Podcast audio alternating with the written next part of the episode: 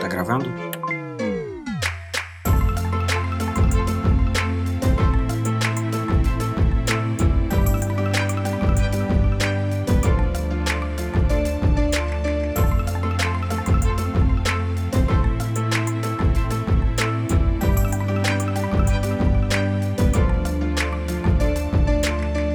Olá, eu sou o PH e está começando mais um Projeto Lumos aqui no PHdoria. Estou ao lado da Ana Flávia. Olá! E hoje voltamos com Harry Potter e a Pedra Filosofal, agora para falar do capítulo 10 da história, O Dia das Bruxas. No capítulo anterior a gente teve o episódio do duelo à meia-noite, que na verdade não aconteceu, né? Mas colocou o Harry e o Draco num conflito, num conflito mais explícito pela primeira vez. E agora a gente vai começar esse capítulo já colhendo os frutos desse, desse conflito e entrar num muito maior que vai marcar bem os novos rumos da história do livro. Então vamos lá.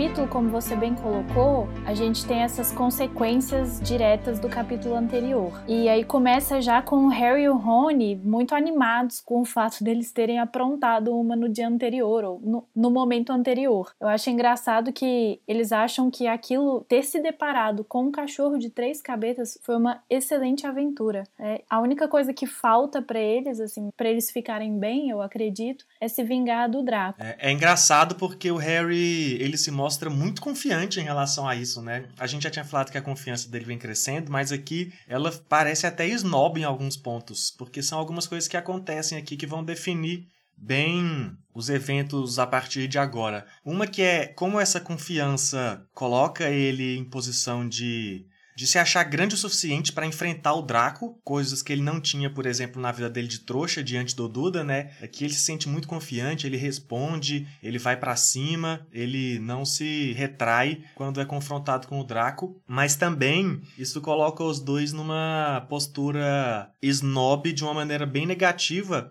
Enquanto a Hermione vai reagindo a isso de outra forma, não com essa confiança, mas sim com a preocupação deles estarem fazendo coisas erradas e eles estarem sendo responsáveis, os dois, Harry e Rony, eles ficam bem opostos a Hermione, e isso fortalece um pouco das coisas que aconteceram no capítulo passado, que eles já tinham tido meio que esse embate, né? E eles são até grosseiros e rudes e terríveis com ela, o que vai gerar um dos problemas fortes desse capítulo. Eu concordo com você que eles assumem essa postura rude. Ela, antes, né, deles atacarem ela assim dessa forma agressiva, verbalmente agressiva, né? Eles já estavam satisfeitos com o fato dela não conversar com eles, né? O Rony deixa muito claro que ele tá sentindo um alívio, assim, por ela não falar com eles. Então é como você falou, eles estão assim no ápice da confiança, porque eles aprontaram, deu tudo certo e eles estão com esse senso assim meio que uh, de que eles são meio inalcançáveis, assim, é essa impressão que dá. E aí para piorar tudo essa superestima que eles estão sentindo,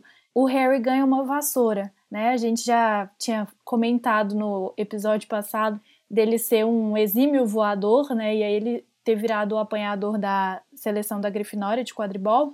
E aí, para assim, essa vingança que ele tanto queria do Draco, ela chega bem rápido, porque ele ganha uma não só qualquer vassoura, né, mas a vassoura do momento, que é a Nimbus 2000. É tipo esperar, não sei, o, o PlayStation do momento aí, que, sei lá, vai sair o 5, não sei, que tem um PlayStation Super Sim, que vai sair. E aí ele ganha tipo esse PlayStation, só que das vassouras, né? Ele ganha a Nimbus 2000 e o Rony ainda tira onda com o Draco, dizendo que nem o Draco tem essa vassoura, né? E o Harry ganha. E o que eu acho mais interessante é que ele ganha da professora Minerva. Então, aquela ideia que você tem de que Hogwarts é uma escola bem estranha, assim, bem, você acha que ela é assassina, né?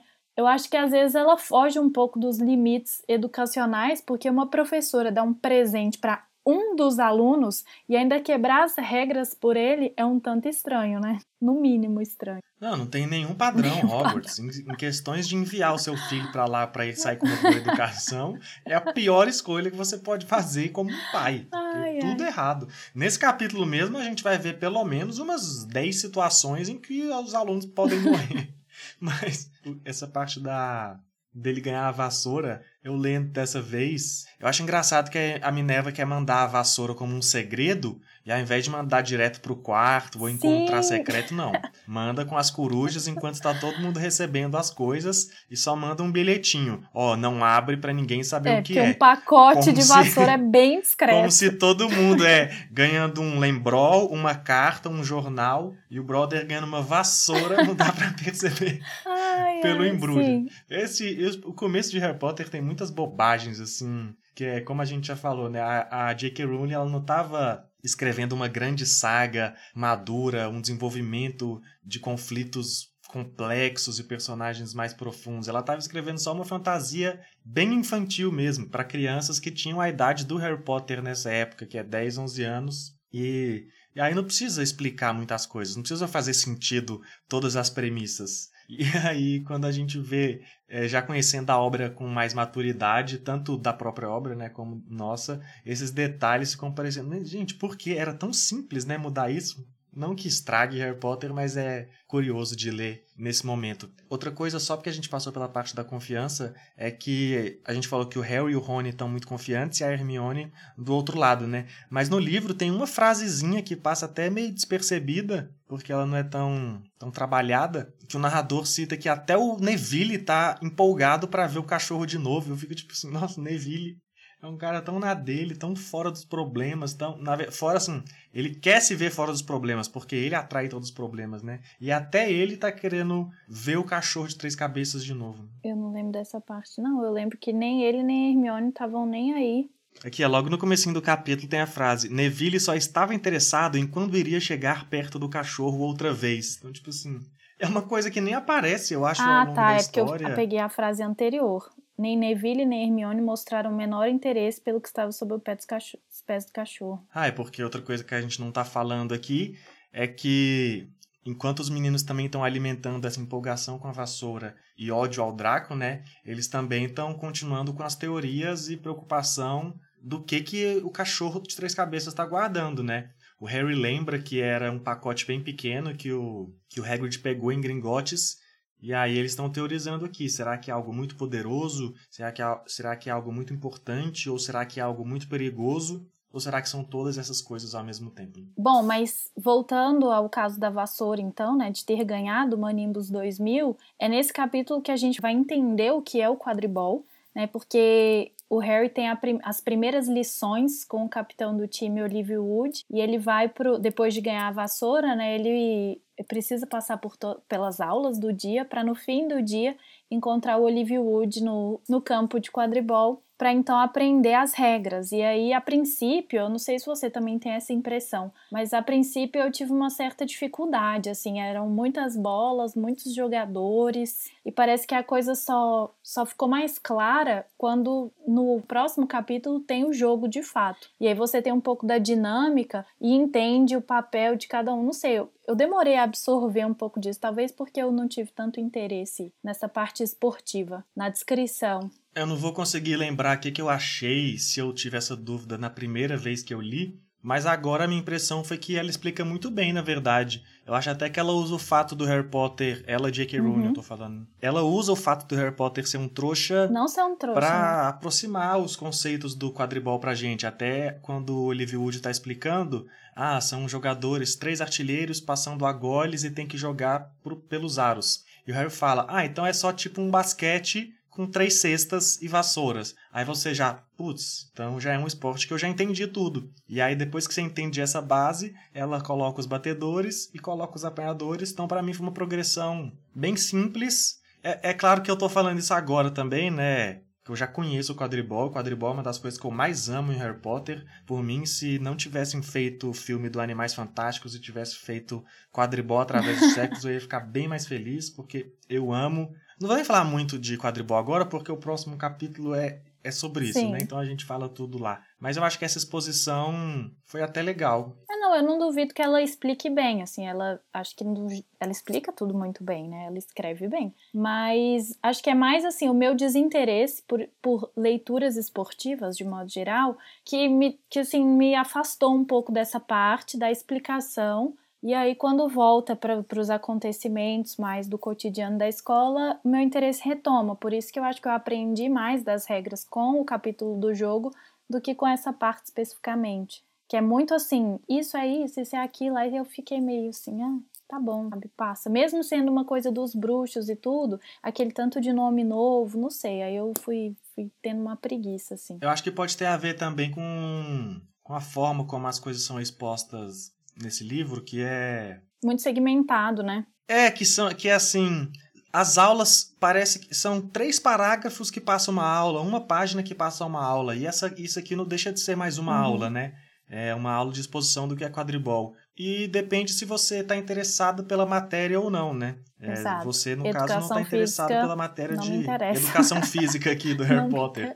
É, e aí, sim, como é uma exposição muito curta, que não faz a gente mergulhar lá, depende desse interesse. Assim, na aula de poções foi bem rapidinho, foi só demorou um pouquinho mais pra gente conhecer o Snape. Não, mas rola um drama lá, né? Então você ainda fica preso, assim, você fica meio... Então, mas rola um drama que eu falo não pelo rola pelo, pelo clima e pelo professor, sim. não pelo é, tema claro, de poções mesmo, né? A gente vai ver as disciplinas mais exploradas com mais profundidade em outros livros uh -huh. de uhum. Harry Potter. Até aqui, depois dessa aula de. Depois dessa exposição do que é quadribol, o Harry vai passar pela aula de feitiços, que é um dos momentos mais clássicos de Harry Potter, pela popularização da cena Sim. no cinema, né? Que é a aula que eles aprendem o Wingardium Leviosa. Leviosa. E até aqui, esse, esse assim, é muito rápido. Eles entram, ó, o feitiço é assim, tal, Wingardium Leviosa e sai. Porque ele é inserido nesse momento na história só pra gente conhecer esse feitiço para ele ser usado daqui a pouco numa parte mais importante. Se esse livro tivesse sido escrito com a mesma mentalidade dos livros mais lá pra frente, a partir do quarto livro, eu imagino,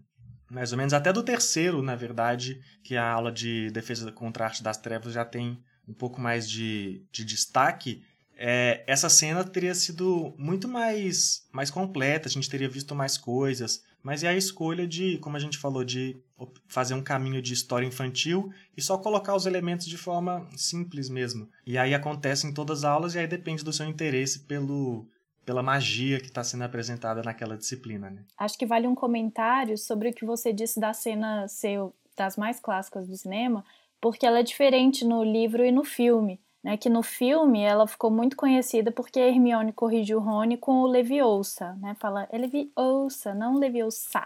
E no livro o que pega é o Vingardium, né? Que ela fala o gar é mais comprido e ele tá falando errado a primeira palavra e no filme ela foca na segunda. Assim, é uma bobeira, mas é, só para marcar mais uma diferença que existe entre os dois meios. E tem outra coisa também, que essa não fez nenhum sentido. Eu olhei em todas as versões do livro, na, na primeira que eu tô lendo, na mais nova e na versão em inglês, mas não faz nenhum sentido que quando o Fleetwick está explicando o feitiço, ele fala os movimentos, né, que tem que girar e sacudir a varinha, e ele fala, eu vou até ler aqui como ele tá para não falar que eu tô fazendo errado.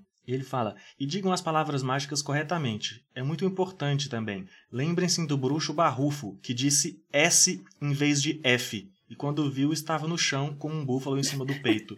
Ele fala que o cara falou um S em vez do F no feitiço. Mas Vingardium Leviosa não tem nenhum não, F na palavra. Eu acho que ele tá só dando um exemplo geral, não. Ah, é, você é um pouco mais esperta que Ele eu. tá dando um exemplo geral de como errar a pronúncia. De outro é, feitiço, ué. né? É, eu fui, bem burro nessa, parabéns. Acontece com parabéns. todos nós. É, é, Mais comigo que com você, então eu fico feliz que aconteça com você às vezes. é porque eu, oh, eu fiquei assim, não é possível, gente, que ele tá falando isso. Não tem. F nessa palavra? Será que eu, eu fiquei curiosa para saber quem é o bruxo barrufo. que nome é esse? Ah, isso é até uma das coisas boas de Harry Potter, né? Que deixam. Ai, ai. Uma das grandezas que deixam esse universo Sim. mais rico. Ela vai citando nomes de bruxos e episódios assim. E tipo assim, se de repente a J.K. Rowling passou por esse livro agora igual eu e se apegou a essa frase, ela vai e coloca, podia colocar um easter egg do bruxo barrufo no Animais Fantásticos, sabe? Cada Sim. bruxo que ela cita isoladamente nos livros dá para explorar numa nova história. E é isso que é o que é uma das coisas fortes que sustenta Harry Potter até hoje, né? A grandeza do universo, que foi o sucesso de Star Wars, por exemplo, a possibilidade de expandir o universo cada vez mais e criar novas histórias e manter esse mundo vivo é algo que acontece com Harry Potter também. Harry então fez uma coisa que era ao mesmo tempo muito corajosa e muito idiota. Tomou um impulso e deu um salto, conseguindo abraçar o pescoço do Trasgo pelas costas. O Trasgo não sentiu Harry pendurar-se ali, mas até um Trasgo percebe quando se espeta um pedaço comprido de pau dentro da narina, e a varinha de Harry ainda estava na mão quando ele saltou e entrou direto na narina do Trasgo. Urrando de dor, o Trasgo se virou e brandiu o bastão, enquanto Harry continuava agarrado nele tentando escapar da morte. A qualquer instante, o Trasgo ia arrancá-lo do pescoço ou dar-lhe uma tremenda porretada. Hermione afundara no chão de tanto medo. Rony puxou a própria varinha. Sem saber o que ia fazer, ouviu-se gritando o primeiro feitiço que lhe veio à cabeça. Wingardium Leviosa! Na mesma hora, o bastão voou da mão do Trasgo, ergueu-se no ar, foi subindo, subindo, virou-se lentamente e caiu, com um barulho feio na cabeça do seu dono. O Trasgo cambaleou e, em seguida, caiu de cara no chão, com um baque que fez o banheiro todo sacudir. Harry se levantou, tremia sem fôlego. Rony continuava parado com a varinha no ar, espantado com o que fizera. Foi Hermione quem falou primeiro. Ele está morto? Acho que não, respondeu Harry. Acho que só perdeu os sentidos. Ele se abaixou e puxou a varinha da narina do trasgo. Estava suja de uma coisa que parecia uma cola grumosa. Eca, meleca de trasgo!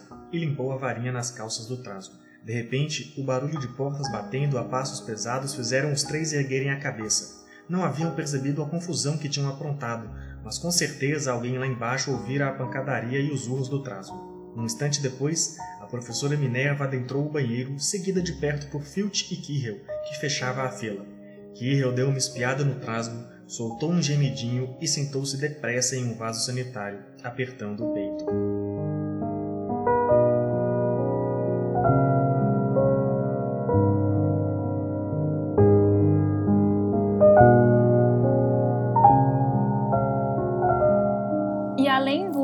Feitiço, né, da, do vingar de um Leviosa que a gente aprende aqui nessa aula, tem um grande problema que, por alguma razão, o Harry não foi dupla com o Rony, né, e o Rony estava de dupla com a Hermione nessa atividade, e o fato dela ter ficado corrigindo o Rony fez com que ele fosse mais uma vez muito grosseiro e falasse, fizesse um comentário que ela é um pesadelo, francamente ela é um pesadelo, é assim que ele fala, só que ela escuta, né? Primeiro que ele não fala isso na cara dela, que é uma covardia. E segundo que ela escuta e aí ela sai chorando e ela acaba faltando às aulas seguintes. E aí a gente entende, né? Sim, porque ela saiu chorando, ela deve estar com algum problema. Ainda tem um comentário de uma outra aluna de que ela estava no banheiro chorando e não queria ser incomodada por ninguém. E isso vai levar a uma tensão muito grande porque, como a gente falou, o nome do capítulo é o Dia das Bruxas, vai ter a festa de Halloween e a Hermione não vai comparecer. Antes da gente chegar ao fato específico, da, assim, que é o mais importante da festa de Halloween, sim, eu tô com uma angústia sobre esse capítulo. Eu fiquei me perguntando assim, qual é a relevância do Dia das Bruxas na comunidade bruxa? Porque assim, os trouxas não têm um dia de ser humano, e aí eu fiquei muito angustiado com isso, porque ou esse dia tinha que ser, tipo assim, o dia da vida, o dia mais importante. Você já pensou nisso? Não, você sempre vem tipo, com uns, uns questionamentos das... bem malucos também. Mas assim, dia das bruxas. Olha, dia das bruxas. Beleza, ué, e daí? Vamos comemorar o eu, o viver, o estar vivo e fazer Sim, vamos nos celebrar. Mas eu acho que tem pouca relevância. É você tem que entender que os bruxos são minorias no mundo. Então eles devem Sim. ter essa data para se celebrar. Assim como no nosso mundo, todo mundo que já foi oprimido tem sua data. A gente tem dia das claro. mulheres, a gente tem dia da consciência negra. Todo mundo que socialmente já esteve do lado do oprimido, ou ainda está, tem um dia para ser exaltado. E aí os bruxos eles devem só se valorizar a própria cultura, né? não perante Sim, os outros, então... porque eles estão escondidos, mas. Então, porque a decoração deles é exatamente como a dos trouxas? Não sei. Por que, que ao invés de. Não sei, me incomoda essa transposição. É porque talvez. Já... É porque, na verdade, a gente, você tá olhando com um olhar como o se olhar o Halloween trouxa. foi inventado pelos trouxas e copiado pelos bruxos. Mas, na verdade, na mitologia, pode ter sido. Já era uma tradição. Já era uma tradição dos bruxos e os trouxas adaptaram. Assim como Não, uma igreja católica acho... fez com várias festas pagãs, entendeu? As festas já existiam, você só adaptou. Não, J.K. Rowling me deve explicações. Olha só, eu acho que a sua explicação foi muito mais interessante, do tipo assim, olha, tem o dia da consciência negra, tem o dia disso e daquilo, porque você celebra as minorias. E eu acho isso maravilhoso, dá visibilidade, né? Enfim, é, só que se você vai celebrar entre os bruxos o dia dos bruxos, eu acho que eles estão celebrando errado, porque não tem que ser com abóbora e aranha, tem que ser assim, com um cartaz, tipo, vamos celebrar o Dumbledore, vamos celebrar os grandes bruxos da história. E não poteia de aranha na decoração, que nem eles fazem, e comer torta de abóbora. Não sei, achei meio, meio e eu só pensei nisso agora, assim, eu nunca tinha pensado nisso. Foi lendo agora que eu fiquei, cara, por que Dia das Bruxas? E assim, a gente vai Natal. ter que fazer um estudo, a gente vai ter que fazer um estudo sobre, sobre a, os, o calendário bruxos. dos bruxos e os feriados Exato. pra gente trazer eu, respostas. Mas até importante. lá, a gente fica com esse Halloween que a gente tem. É, exatamente. E durante essa celebração que a gente tá falando, não só a Hermione não tá fazendo parte, como o professor Kirill também não está fazendo parte, porque no meio da festa ele chega gritando, desesperado, anunciando que tem um trasgo invadindo o castelo, né? Ele está nas masmorras do castelo, que é um baita desespero para todo mundo. Nesse desespero, né, todo mundo começa a gritar. E aí só lembrar, né, que o trasgo no inglês é o troll, porque em vários filmes e várias histórias de, de magia que flertam com magia com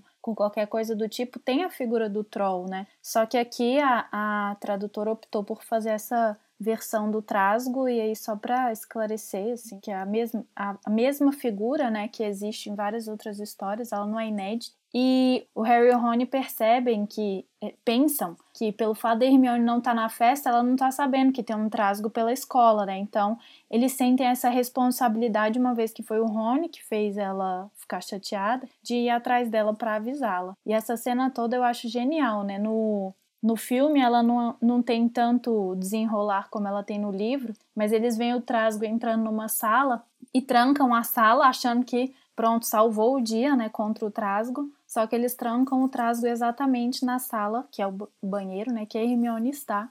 E aí eles ficam sabendo disso porque escuta o grito dela. É, e aí eles decidem, eles precisam fazer alguma coisa, né?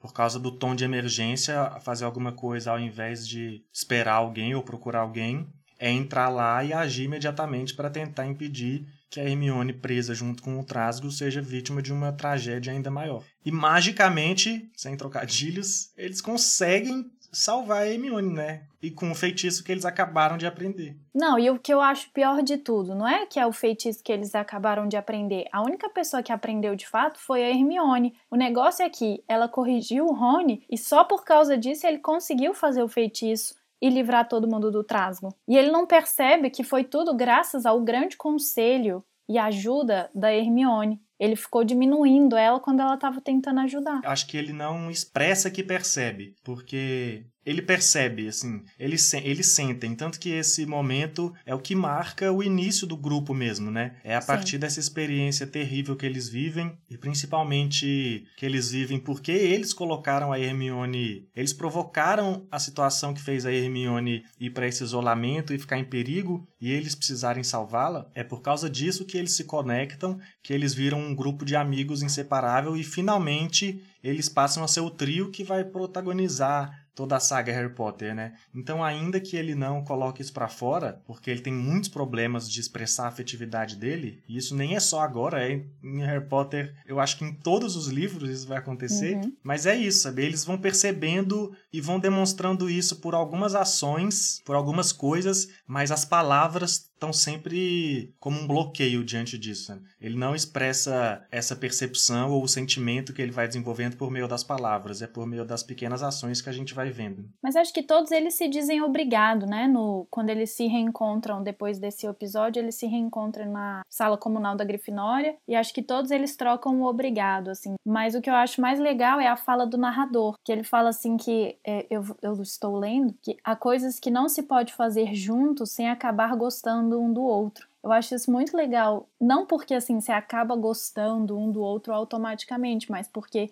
na vida tem certas experiências que você divide com alguém que te coloca assim em união com aquela pessoa, né? Porque num dado momento vocês compartilharam uma mesma experiência, né? Que é um pouco aquilo, ah, é as piadas internas que você tem com os colegas de trabalho, porque vocês compartilharam aquele momento, ou alguma situação é, de desafio, né? De dificuldade e que isso cria um, um, laço entre as pessoas e eu acho que é isso, assim, né? Eles tinham uma péssima relação. A Hermione era muito chata com eles, eles eram sem educação com a Hermione, mas eles dividiram aquele desafio ali, que era uma situação de vida ou morte, porque eles são alunos do primeiro ano, nunca, né, nunca se depararam com nada do tipo. Hermione, filha de dentista, Harry criado com trouxas, de repente se se colocando numa situação dessa, e essa experiência une todos, porque ninguém passou por aquilo, só eles sabem como foi aquilo, né? E aí tem isso que você falou, né, que no fundo o Rony sabe que que foi a Hermione que ajudou naquilo ali e eles vão construindo essa, essa relação. Acho,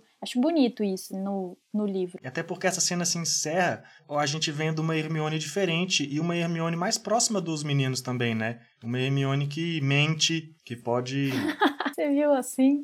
Eu vi uma Hermione digna de ser da Grifinória. É, não, mas eu não tô falando que mente no sentido negativo. É igual a, a Minerva fez com a manipulação Sim, do Harry tá, ganhar é, uma, uma vassoura, entendeu? É tipo uhum. assim, é a coragem Sim. mesmo, né? Como falou da Grifinória. Você precisa ter coragem de enfrentar as regras naquele momento. Você precisa se adaptar para que a situação tenha uma resposta positiva, não no, e não no sentido de uma manipulação ruim mas só porque tem mentirinhas que precisam mesmo. E ela usa essa mentira para uhum. proteger os meninos. Da mesma forma que eles já tentaram proteger os próprios orgulhos, por exemplo, ao enfrentar o Draco, ela usa para tentar proteger a imagem deles e ela mostra que ela não é só uma menina chata e mandona. Ela tá do lado deles. Eu acho que ela percebe também que ela precisa ter um equilíbrio, né? Que eles não Assim, que apesar de ter ações deles que ela não concorda, ela sabe que ela precisa maneirar um pouco, se aproximar um pouco da atitude deles, do mesmo jeito que eles escutam ela de alguma maneira, e aí, tipo, no caso do Rony, conseguir fazer o feitiço. Então, acho que todos eles vão entrando no equilíbrio, né? Ela entende que pode quebrar as regras de vez em quando, contanto que isso seja para uma coisa positiva, né? Tipo, continuar vivo e não morrer nas mãos do Trasgo. E tem outro detalhe que a gente passou, que é importante pro mistério que está sendo construído, é que enquanto o Harry e o Rony estão indo atrás da Hermione e do, tra do Trasgo, não, né? Estão indo atrás da Hermione, por sinal, encontram o Trasgo. Eles também veem o Snape indo em direção a, ao corredor do terceiro andar que é onde está o cachorro de três cabeças que eles encontraram no capítulo anterior, protegendo o artefato que eles ainda não sabem o que, que é. E isso vai alimentar algumas coisas nas cabeças desses personagens, até porque é uma coisa que vai aparecer depois nos livros, mas nos filmes já foi colocado agora. Eu acho que a gente já pode falar que esse episódio vai fazer, vai dar um ferimento na perna do Snape, né? Então eles já começam a associar e alimentar e incluir o Snape nas teorias deles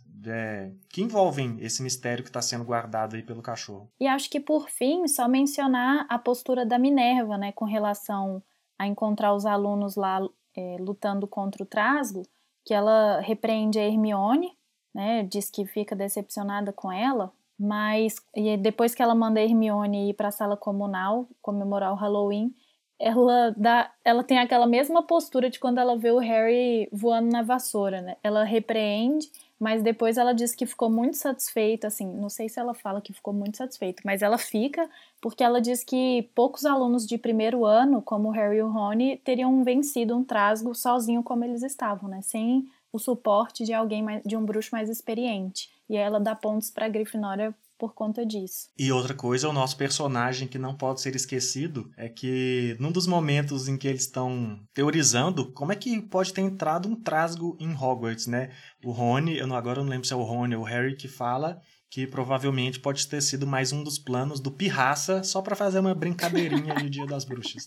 Dia das Bruxas com realidades, assim sustos reais. Então é isso esse capítulo, né? Ele é dividido em algumas partes, como tem sido nos outros, né? É, são capítulos que poderiam ser dois ou três capítulos aqui nesse início de Harry Potter, mas o principal a gente falou aqui e o principal para mim no meu coração é que a gente conheceu as regras e o cenário do quadribol, que vai ser o próximo capítulo. Não percam o Projeto Lumos, onde a gente vai mergulhar no mundo do quadribol, que é a coisa mais incrível que existe em Harry Potter. E lembrando que se vocês estão gostando ou não gostando, tem dúvidas, críticas, sugestões, comentários, entrem em contato com a gente coaching tem o nosso e-mail phadoria@gmail.com, tem os nossos perfis pessoais nas redes sociais, o meu é @phoficial e o da Ana Flávia @anafrmota. E muito obrigado por estarem ouvindo até aqui. A gente já está caminhando na segunda metade do livro, indo para os acontecimentos que vão definir o desfecho dessa história. Espero que vocês estejam gostando, espero que vocês continuem ouvindo e compartilhando com os amigos de vocês, tá bom? Muito obrigado e tchau! Tchau!